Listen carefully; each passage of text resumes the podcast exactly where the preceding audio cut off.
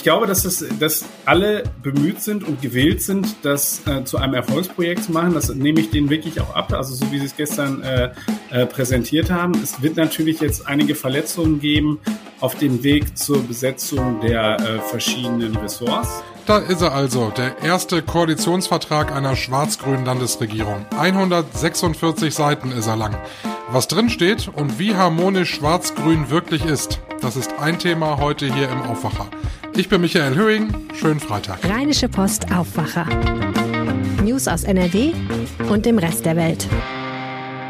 Herzlich willkommen. Heute ist letzter Schultag und wir sprechen nochmal über den Flughafen in Düsseldorf. Da ist es vermutlich jetzt schon voll und viele bangen um ihre Flüge in die Ferien. Über die Situation zum Ferienstart sprechen wir gleich.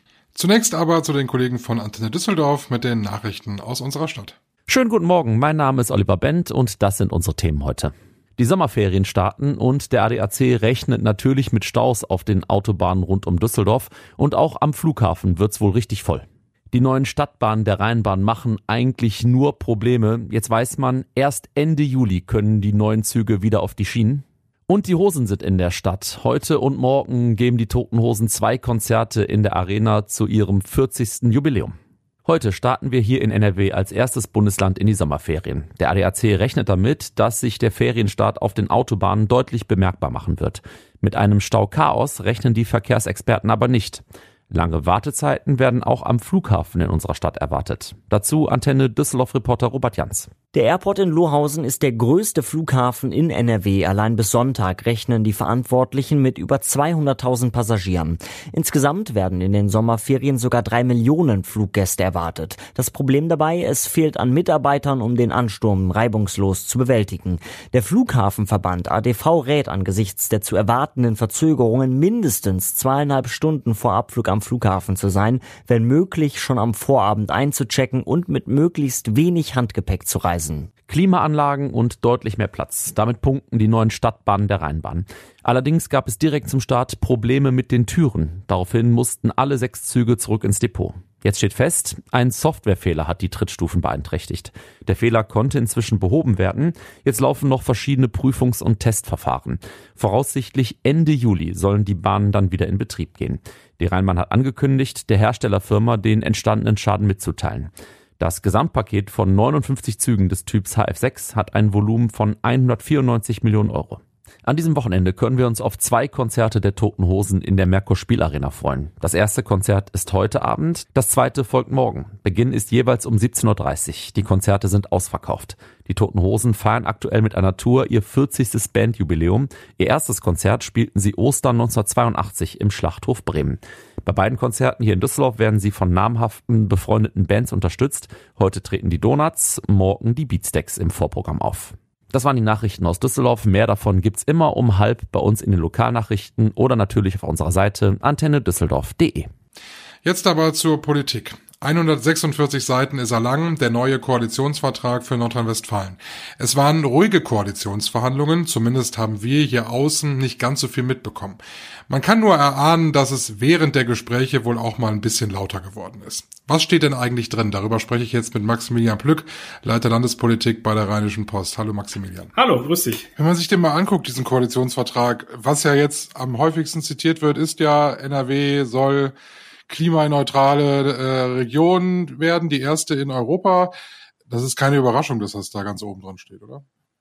Ja, das ist zumindest einer der Wahlkampfschlager der Grünen gewesen. Also die diese klimaneutrale Industrieregion, das ist ganz wichtig, weil das ist äh, das ist ja so, dass äh, das Schreckgespenst, was halt eben viele Unternehmer hier so haben, nach dem Motto, wenn die Grünen an die Macht kommen, dann äh, gehen wir uns die Lampen aus. Also sie sagen ganz klar, äh, erste klimaneutrale Industrieregion Europas. Damit ist Mona Neubauer wirklich von Marktplatz zu Marktplatz getingelt, von Halle zu Halle und hat das verkündet. Und es war interessant, dass das eben heute sich Hendrik Wüst auf die Fahnen geschrieben hat und genau diese gleiche Wortwahl gewählt hat. Also man, man benutzt schon das gleiche Vokabular wie der Koalitionspartner. Das war sicherlich auch nicht einfach nur so dahergesagt, sondern das war, hatte schon auch äh, Sinn und Zweck. Ist es denn ein schwarz-grüner Koalitionsvertrag oder ein grün-schwarzer? Also wer hat da mehr oh, das gemacht? Ist eine fiese Frage, fiese Frage. Aber das, das stimmt. Also es ist, ich würde sagen, es haben beide Seiten ähm, haben Zugeständnisse machen müssen. Aber ähm, die CDU ähm, ähm, hat vielleicht ein, zwei Zugeständnisse mehr gemacht, damit sie eben ähm, schadlos ihren Ministerpräsidenten gewählt bekommt. Das war ja auch immer der Vorwurf, den beispielsweise die FDP erhoben hat. Aber es gab da ja auch so rote Linien. Also beispielsweise war zwischendurch äh, mal zu hören, äh, die Grünen könnten fünf Ministerien beanspruchen. Da habe ich dann mal so in die Partei, also in die CDU, so ein bisschen reingehorcht und habe mal äh, geschaut, wie das denn so ankommt. Und da war die Entrüstung doch ziemlich groß. Und da wurde das auch als rote Linie bezeichnet. Und siehe da, tatsächlich kriegen die Grünen vier Ministerien.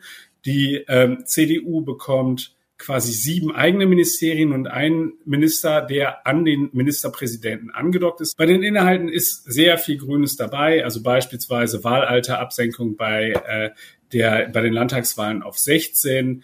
Ähm, da sind so ein paar Dinge dabei, ähm, die. Tausend Windräder, tausend neue Windräder für NRW. Ja. Das ist ja Wahnsinn. Ja, aber das, wo sollen die hin? Wo also, sollen die hin? Genau. Das ist, das ist interessant, wie das, äh, das zeigt aber sozusagen, wes Geistes Kind, also so diese, diese Koalition ist, nämlich sie versuchen, beide Dinge unter einen Hut zu kriegen dabei. Sie versuchen einerseits halt eben, äh, dass das Windrad nicht demnächst in deinem Vorgarten steht, äh, und äh, zeitgleich versuchen sie halt eben doch ambitionierter daran zu gehen, weil bislang hieß es ja immer, äh, NRW sei halt eben mehr so die Verhinderungsfraktion äh, beim Thema Windräder, wobei man da vorsichtig sein muss. Also die, sie, sie haben im Bundesländervergleich schon äh, noch die meisten Windräder gebaut und in Betrieb genommen. Äh, immer noch nicht ausreichend. Das soll sich jetzt ändern.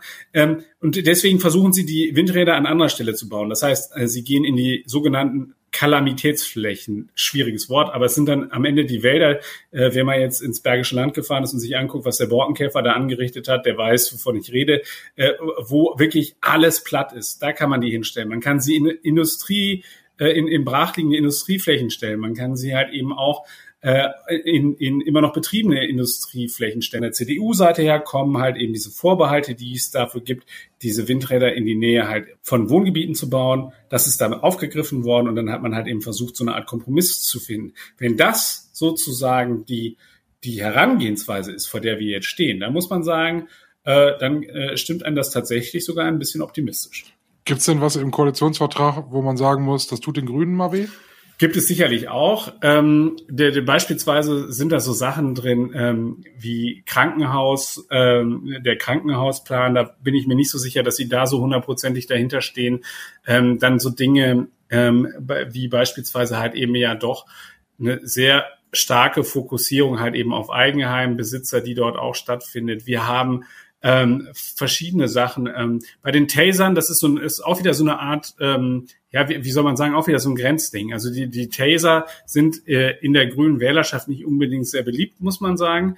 Äh, also muss man erklären, das so, ist das, äh, haben die Polizisten, ne? Genau. Das ist wie, sieht aus wie eine Pistole, ist aber keine, keine Kugel drin, sondern man kriegt irgendwie so, so einen Haken mit einem, mit einem Draht dran und dann kriegt man eine gezockt. Genau. Du kriegst so, du kriegst ja irgendwie so einen schönen Dartpfeil irgendwie. Nein, es ist, du kriegst also, ja, aber so ähnlich. Es ist wie ja. so ein kleines Geschoss, du kriegst einen Elektroschock und dann äh, bist du, bist du kampfunfähig.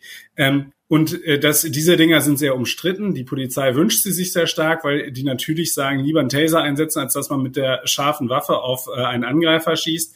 Ähm, die, den Grünen ist das alles etwas mulmig, deswegen hat man sich jetzt auf etwas geeinigt, und zwar eine, eine äh, Herangehensweise. Man evaluiert das Ganze, also man lässt es einfach weiter laufen, man guckt, ähm, wie, wie entwickelt sich das. Und wenn dann eine unabhängige wissenschaftliche Instanz dazu kommt, dass sie sagt, das mit den Tasern ist völlig in Ordnung, dann, äh, dann werden die Grünen sich auch nicht dagegen wehren. Beide Parteien werden ja am Wochenende sich beraten und dann äh, entscheiden, ob sie diesen Koalitionsvertrag jetzt nur endgültig unterschreiben oder nicht. Er wird ja vermutlich in der nächsten Woche unterschrieben. Wie lange hält denn diese Harmonie, die wir gestern gesehen haben? Das war ja teilweise ja filmreif. Ja, das stimmt. Das stimmt. Ja, das war wirklich wie das, das Schließen einer Ehe, einer, einer, einer Liebesehe. Ähm, die, ich glaube, dass es, dass alle bemüht sind und gewillt sind, das äh, zu einem Erfolgsprojekt zu machen. Das nehme ich denen wirklich auch ab. Also so wie sie es gestern äh, äh, präsentiert haben. Es wird natürlich jetzt einige Verletzungen geben auf dem Weg zur Besetzung der äh, verschiedenen Ressorts. Immerhin sagen Hendrik Wüst und Mona Neubauer jetzt Hendrik und Mona zueinander. Das stimmt, sie duzen sich. Das war vorher nicht so. Das war vorher, sagte, ich, ich weiß gar nicht, ob sie oder er es war. Es war eine Runde, wo die, wo nacheinander die Spitzenkandidaten aufgelaufen ähm, sind. Und da wurden sie das gefragt und da hieß es, sie seien beim freundlichen Sie Und ähm, das ist, ich glaube aber, ich würde mal vermuten, dass es schon in den Sondierungsgesprächen, die ja den, den Koalitionsgesprächen vorangegangen sind, dass es da möglicherweise schon äh, das Angebot gegeben hat, ich bin übrigens der Hendrik und ich bin die Mona. Also das, äh, davon gehe ich eigentlich felsenfest aus. Uns soll es doch egal sein. Vielen Dank. Sehr gerne. Den Koalitionsvertrag zum Nachlesen für alle, die es ganz genau wissen wollen, gibt's auf rp-online.de. Den Link dazu bei uns in den Show Notes. Heute ist letzter Schultag und dann sind sechs Wochen Sommerferien. Wer hier bleibt, der freut sich auf nicht ganz so volle Straßen im Berufsverkehr. Ab Montag kann man das merken. Wer heute in die Ferien will, der hofft, dass er gut durchkommt. Die Züge sind voll, Staus gibt's auch nochmal und am Flughafen ist in diesem Jahr sowieso alles anders. Hieß es doch eigentlich immer, am Flughafen fängt der Urlaub schon an. Jetzt beginnt er mit Warten, egal ob in Köln oder in Düsseldorf. Manchmal sogar stundenlang, nicht auf den Abflug, sondern auf den Check-in und vor allem auf die Sicherheitskontrolle. Die Lage am Flughafen Düsseldorf beobachtet schon seit mehreren Tagen unser Reporter Christian Schwertfeger und mit dem hat meine Kollegin Helene Pawlitzki gestern gesprochen. Christian, ich erreiche dich am Düsseldorfer Flughafen. Wie ist die Stimmung aktuell? Hi. Ja, äh, die Stimmung ist momentan gelöst. Also wir sind jetzt hier einen Tag äh, vor dem letzten Schultag. Es ist vormittags. Also es ist ruhig. Von Chaos des Abends und der letzten Tage. Und was man in den nächsten Tagen erwarten wird, ist zumindest jetzt hier nicht zu sehen. Das Tückische an der Sache ist ja tatsächlich, es gibt am Flughafen Phasen extremen Chaoses, wo nichts mehr geht, und es gibt Phasen totaler Ruhe, wo alles gut ist. Wann kommt es denn zu den Phasen dieses Chaos? Was wird erwartet für die kommenden Tage? Absolut. Also es gibt äh, diese zwei sogenannten Peaks. Die sind einmal morgens, da spricht man den Zeitraum von 5 Uhr bis 8 Uhr etwa. Und abends, beziehungsweise äh, später Nachmittag, so ab 16.30 Uhr bis 20 Uhr. Äh, dann kann es wirklich rappel, rappel voll werden. Äh, dann stehen die Leute hier zum Teil dicht an dicht. Es gibt Gedränge, Geschreie. Und das sind wirklich diese Hotspots. Und ähm, wenn wir jetzt auf das Wochenende blicken, da gibt es besonders einen großen Peak, der ist am frühen Samstagmorgen von 5 bis 8 Uhr. In der Zeit sollen hier 11.000 Passagiere durchgeschleust werden. Dieses Aufkommen, das gab es hier wohl, so sagte man mir, seit Jahren nicht mehr. Und äh, das kann dann noch schon hier wirklich, wirklich schlimm werden. Das ist ja eigentlich ein Problem mit Ansage. Wir wissen seit vielen, vielen Wochen, dass es problematisch werden kann. Gibt es irgendwelche Last-Minute-Maßnahmen, die der Flughafen oder die Unternehmen, die dort äh, zugange sind, getroffen haben, um das Problem noch irgendwie zu begrenzen? Das ist mehr oder weniger äh, Flickschusserei, was getroffen worden ist. Also das Chaos, das wird nicht mehr abzuwenden sein. Das wird Wochen andauern. Ähm, der Flughafen hat zum Beispiel äh, studentische Hilfskräfte beauftragt, äh, die Passagiere auf die Luftsicherheitskontrollen hinweisen sollen. Ja, viel bringen wird das auch nichts. Äh, die werden auch verloren sein. Das Terminal ist rappelvoll. Ich weiß gar nicht, ob die überhaupt agieren können. Es ist zusätzliches Personal durch eine zweite Security-Firma, äh, soll aushelfen. Nach meinen Informationen sind es gerade mal 18 Leute, die da zusätzlich kommen sollen. Also das ist äh, wirklich mehr oder weniger wirklich nur ein Tropfen auf den heißen Stein. Die kennen sich zudem auch nicht hier aus am Flughafen. Die Bundespolizei hat kein Personal, die ist hier auch wirklich auf Kante genäht. Ähm, nach meinen Informationen sind Bundespolizeieinheiten hier aus Nordrhein-Westfalen, sind alle äh, beim G7-Gipfel in Elmau. Also wenn es hier äh, wirklich eskalieren sollte, äh, ist der Flughafen sicherheitstechnisch nicht gut aufgestellt. Hm. Was für Auswirkungen hat denn das? Du hast ja auch mit vielen Passagieren gesprochen und teilweise auch sehr krasse Geschichten gehört, oder? Ja, es hat Auswirkungen vor allen Dingen, dass viele äh, Passagiere natürlich äh, es fängt an, dass sie ungeduldig sind, äh, dass sie sauer werden, dass sie wütend werden, äh, dass sie Angst haben, ihre Flüge zu verpassen, das zu Recht. Äh, es ist jetzt zuletzt äh, vorgekommen, dass Passagiere, die stehen schon Stunden in den Warteschlangen und dann kriegen sie per Mail gesagt, dass ihr Flug gecancelt ist. Ist natürlich alles, alles andere als schön. Ich habe heute mit einer jungen Frau gesprochen, die kommt aus Münster. Die wollte in die Türkei fliegen, war auch Stunden vorher hier, hat sich auch äh, ewig durch die Sicherheitskontrollen gekämpft. Die Maschine sollte um 20 Uhr starten. Sie saß um 22 Uhr dann mit den anderen Passagieren im Flieger, angeschnallt, alle auf sich gefreut, jetzt geht's doch endlich los. Dann kam eine Minute später die Durchsage vom Piloten, bitte alles aussteigen, äh, wir dürfen nicht starten. Danach gab es Tumulte.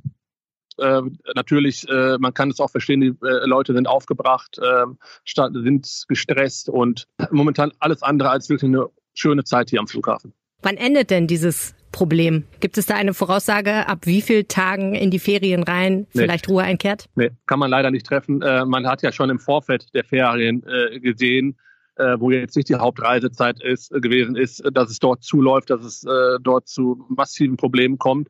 Darum kann man überhaupt keine Prognosen treffen, was die Ferien betrifft.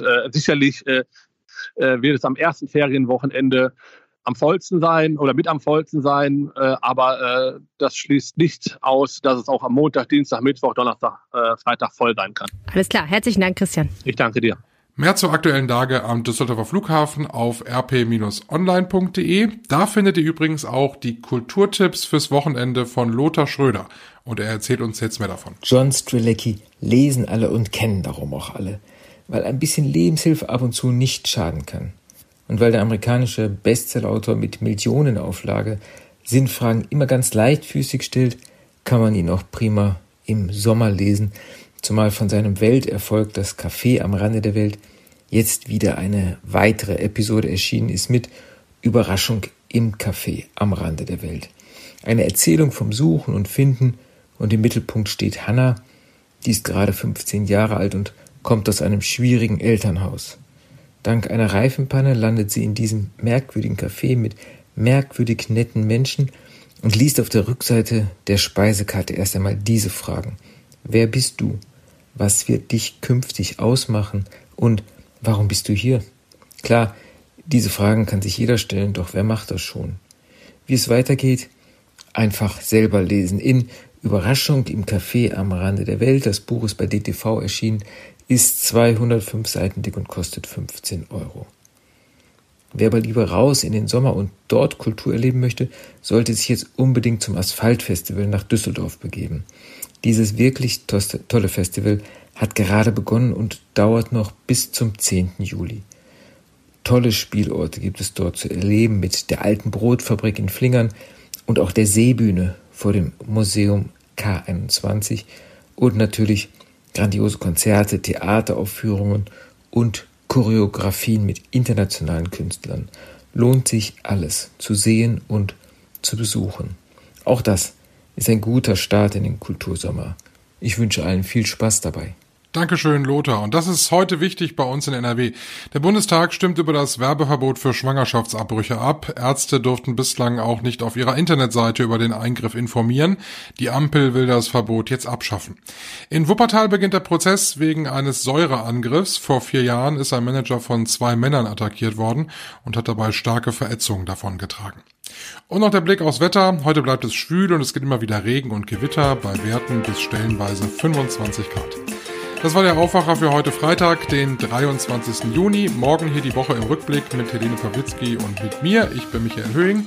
Und damit wir uns nicht verpassen, diesen Podcast einfach abonnieren in eurer Podcast-App. Vielen Dank dafür und tschüss. Mehr Nachrichten aus NRW gibt's jederzeit auf RP Online. rp-online.de